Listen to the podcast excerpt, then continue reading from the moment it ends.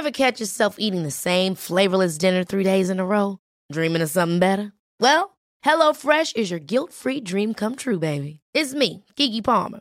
Let's wake up those taste buds with hot, juicy pecan-crusted chicken or garlic butter shrimp scampi. Mm. Hello Fresh. Stop dreaming of all the delicious possibilities and dig in at HelloFresh.com. Let's get this dinner party started. Hi, I'm Daniel, founder of Pretty Litter. Cats and cat owners deserve better than any old fashioned litter. That's why I teamed up with scientists and veterinarians to create Pretty Litter. Its innovative crystal formula has superior odor control and weighs up to 80% less than clay litter. Pretty Litter even monitors health by changing colors to help detect early signs of potential illness. It's the world's smartest kitty litter. Go to prettylitter.com and use code ACAST for 20% off your first order and a free cat toy. Terms and conditions apply. See site for details.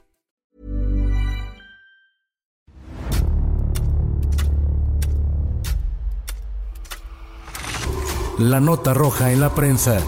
Acontecimientos que conmocionaron a la sociedad. Esto es Archivos Secretos de la Policía.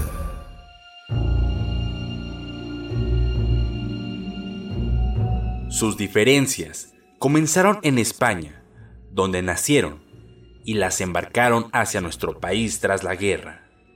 Esta es la historia de Juan Duarte, del odio a la muerte.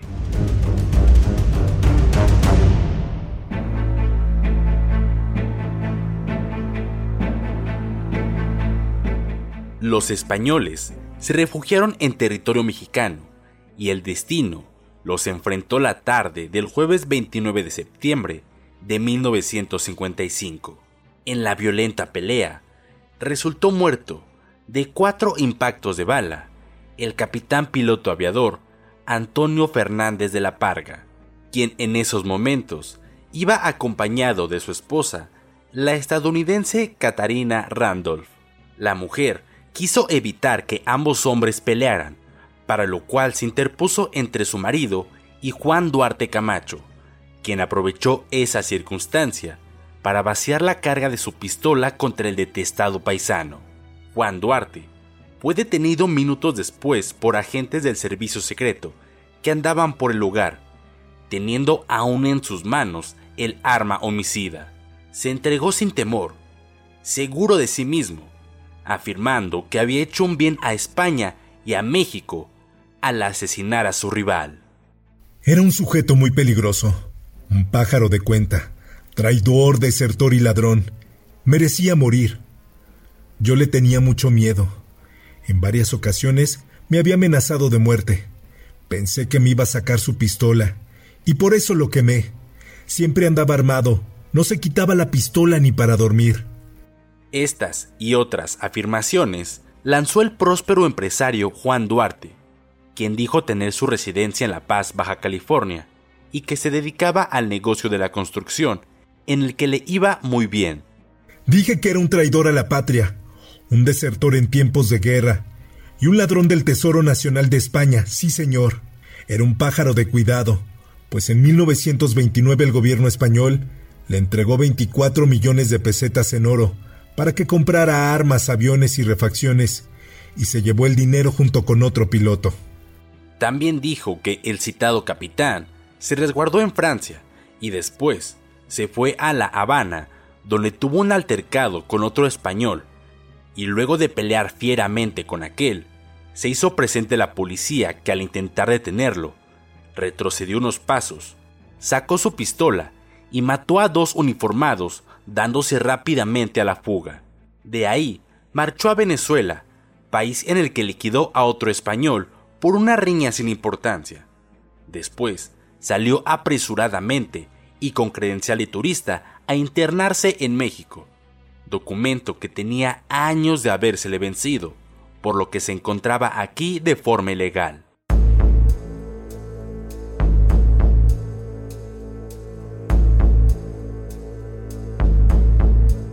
Las autoridades judiciales y del servicio secreto tenían mucho interés acerca de todo lo que decía Juan Duarte. Al ser interrogado, recalcó que para su desgracia hacía unos tres o cuatro años, había llegado a vivir al mismo lugar, La Paz, Baja California, su paisano Antonio Fernández. Y para colmo de males, compró una casa contigua a la suya. ¿A qué vino a la Ciudad de México? Vine para curarme. Me siento enfermo. ¿Sabe? He estado muy malo en los últimos meses. Pensaba consultar a mi doctor hoy o mañana y regresarme a Baja California el sábado o el domingo. Si gusta, pregúntele al encargado del hotel. Él es testigo de que hice varias llamadas a mi doctor. El hábil policía no se tragó esa explicación del acusado y le insistió que manifestara a qué había venido a la Ciudad de México.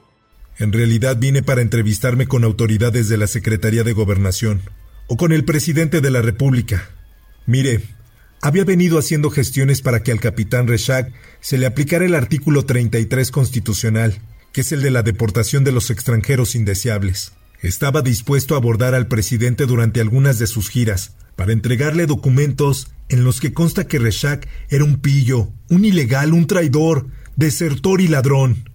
Comentó Juan Duarte que hacía meses los policías de migración ya tenían detenido al mencionado capitán para deportarlo a España. Ya estaban los papeles listos para sacarlo del país, y a última hora, todo el trámite quedó frenado.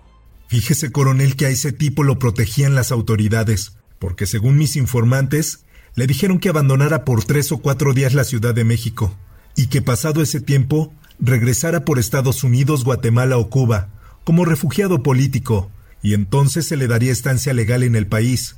Claro, todo eso debería costarle muchísimo dinero. Cuéntenos exactamente cómo ocurrieron los hechos. Mire, señor, yo me encontraba en el lobby del Hotel Toledo, en López 22, frente al inmueble de la Confederación Nacional Campesina. En eso, me percaté que pasaba una pareja por la calle, y me di cuenta de que se trataba de mi enemigo acérrimo y de su esposa. Siguieron de frente, lo que me alegró porque me habían visto. Me quedé otro rato sentado, y de nueva cuenta, transcurridos unos minutos, desfilaron frente al hotel. Esta segunda vez el capitán se dirigió a mí y me insultó. Me retó a pelear. Recordé que hace unos meses, mientras yo me encontraba en Europa, en Lisboa, aprovechando mi ausencia, se introdujo en mi casa y me robó varios objetos.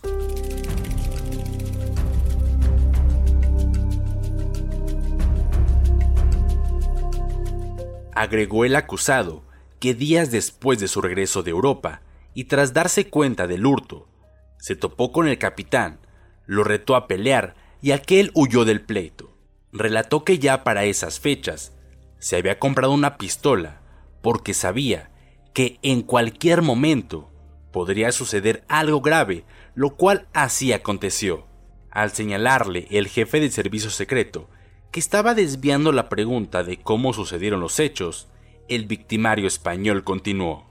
Mire, señor policía, cuando Reshak me reclamó y amenazó de muerte otra vez, hizo el intento de meterse al hotel, pero desistió porque las puertas se abren para afuera. Salí a la calle, y al estar frente a él, me recriminó el por qué andaba tramitando ante las autoridades que le aplicaran el 33 constitucional. Me ofendió una vez más, y quiso golpearme. Yo francamente le tenía mucho miedo, más sabiendo que ya había asesinado a otras personas. Su esposa trató de detenerlo y se interpuso entre nosotros. Sin embargo, como era muy fuerte y alto, logró zafarse de su mujer y se dio la vuelta para balanzarse contra mí, al tiempo que hacía el intento de sacar algo de la cintura. Reaccioné de inmediato al ver mi vida en peligro y lo quemé. Disparé toda la carga de la pistola en el momento en que se daba la vuelta. No sé cuántos tiros le acerté. Con estos y otros datos aportados por el detenido, el agente del Ministerio Público de la Sexta Delegación de Policía elaboró la consignación por homicidio y lo remitió a la vieja cárcel preventiva allá en Eduardo Molina, en la colonia Morelos.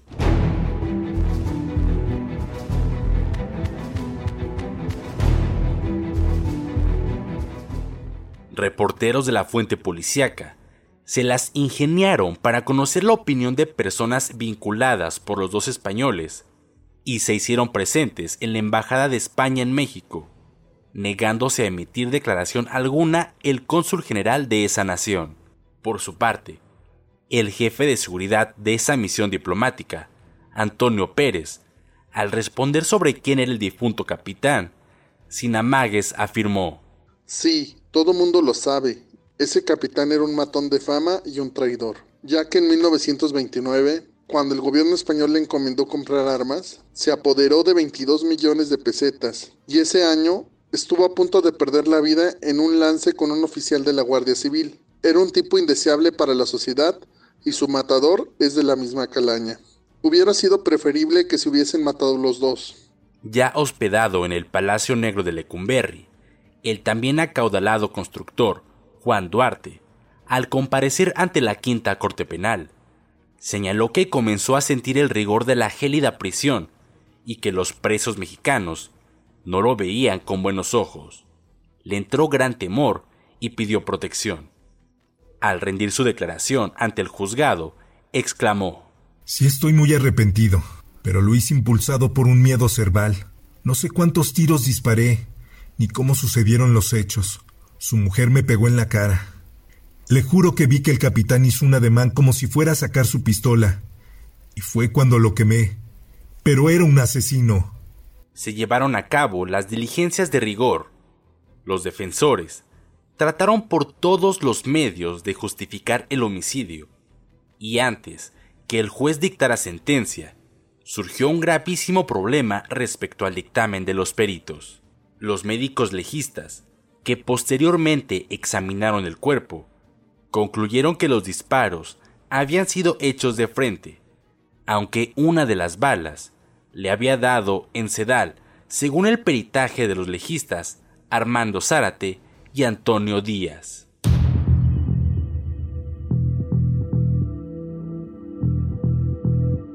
En sus conclusiones, el Ministerio Público demandó que se aplicara la pena máxima en 1955, que eran 30 años de cárcel contra el refugiado español. En tanto, sus abogados pidieron su absoluta libertad o una condena menor de 5 años, alegando la legítima defensa por temor grave. El juez, al estudiar las constancias procesales, encontró elementos suficientes para condenar a Juan Duarte Camacho a 23 años de encierro, resolución que fue compartida por sus compañeros de la Sexta Corte Penal. El sentenciado apeló de la resolución judicial ante los magistrados del Tribunal Superior, quienes confirmaron la pena impuesta por los jueces. Los informes recabados indican que el reo cumplió la sentencia impuesta y en su oportunidad, por disposición de la Secretaría de Gobernación, fue deportado a España, con la advertencia de que jamás debía regresar a México. Así concluyó el caso que fue conocido como el homicidio del refugiado español, y que atrajo la atención durante varios meses, tanto de la colonia española y de los mexicanos, como incluso de hispanos de la península ibérica, por las implicaciones políticas que generó, ya que en ese país europeo también había actas penales levantadas contra el capitán Antonio Fernández de la Parga. El piloto tuvo una vida azarosa después de haberse embolsado los millones de pesetas en oro que le había confiado el gobierno español para la adquisición de armas e implementos de guerra. Vivió violentamente hasta que fue asesinado por su compatriota.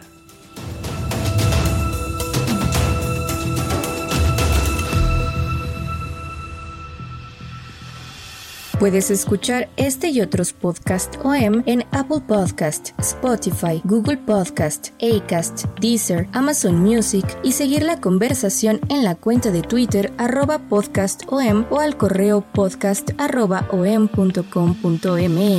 Esta es una producción de la prensa y el Sol de San Luis para Organización Editorial Mexicana.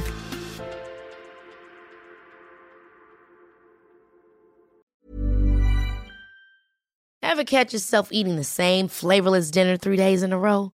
Dreaming of something better? Well, HelloFresh is your guilt-free dream come true, baby. It's me, Kiki Palmer. Let's wake up those taste buds with hot, juicy pecan-crusted chicken or garlic butter shrimp scampi. Mm. Hello Fresh. Stop dreaming of all the delicious possibilities and dig in at HelloFresh.com. Let's get this dinner party started. En Sherwin Williams somos tu compa, tu pana, tu socio, pero sobre todo somos tu aliado, con más de 6.000 representantes para atenderte en tu idioma y beneficios para contratistas que encontrarás en aliadopro.com. En Sherwin Williams somos el aliado del PRO.